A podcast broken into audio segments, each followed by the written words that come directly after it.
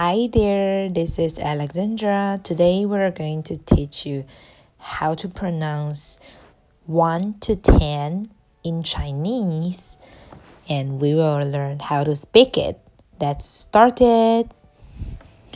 1 E 2 2 3 3 4四 five 五 six 六 seven 七 eight 八 nine 九 ten 十 Okay, this is for today.